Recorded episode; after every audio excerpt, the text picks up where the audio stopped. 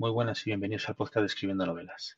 En este episodio número 39 quería compartir con vosotros la, quinta fase de un post que descubrí hace varios años en el blog de Literautas y que está en relación con el proceso de escritura. En concreto, esta quinta parte y última de este proceso se correspondería con el proceso de publicación de nuestra obra.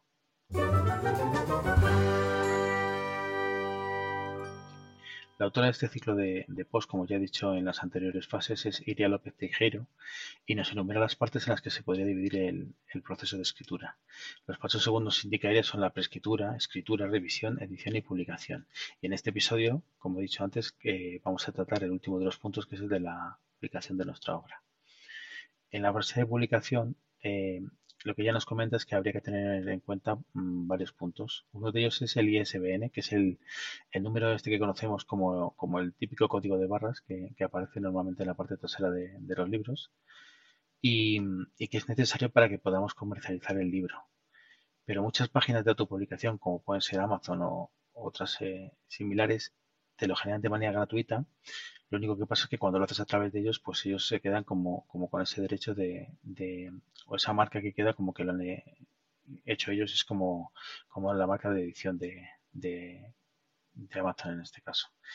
Em, si lo quieres tú hacer por tu cuenta, tienes la opción de hacerlo a través de la Agencia Española del ISBN y que dejo notas del programa y que normalmente en torno a unos 50 euros podrías conseguir tu propio código ISBN. Lo que pasa es que cada libro tiene un propio código ISBN es, un, es una pequeña inversión que, yo creo que si lo vas a autopublicar pues no es necesaria porque, porque como ya digo, páginas como Amazon y otras similares pues te lo, te lo hacen de manera gratuita.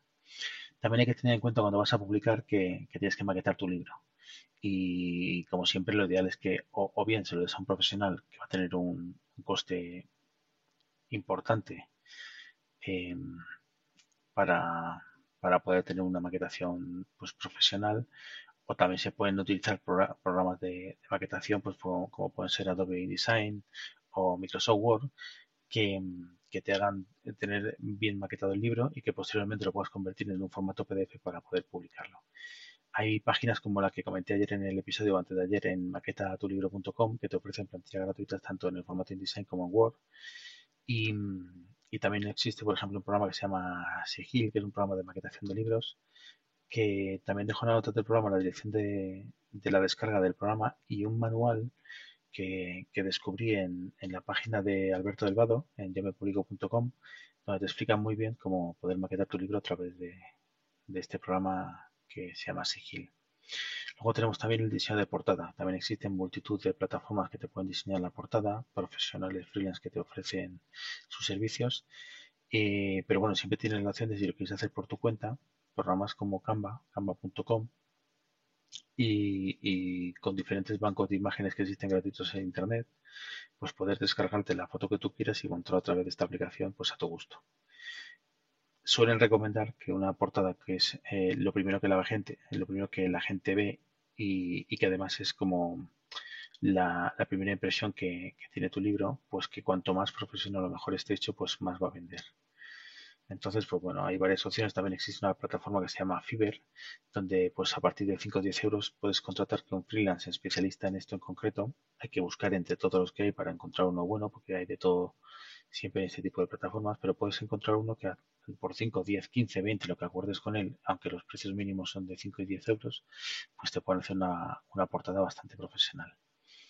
Eh, nada, dejo las fases de las notas eh, del programa con las cinco fases que tiene. La fase de, como decía, de, de preescritura, la fase de eh, escritura, revisión, edición y publicación. Dejo los cinco links en, la nota del programa y agradecer de nuevo a Eria por compartir estos cinco puntos con nosotros del proceso de escritura.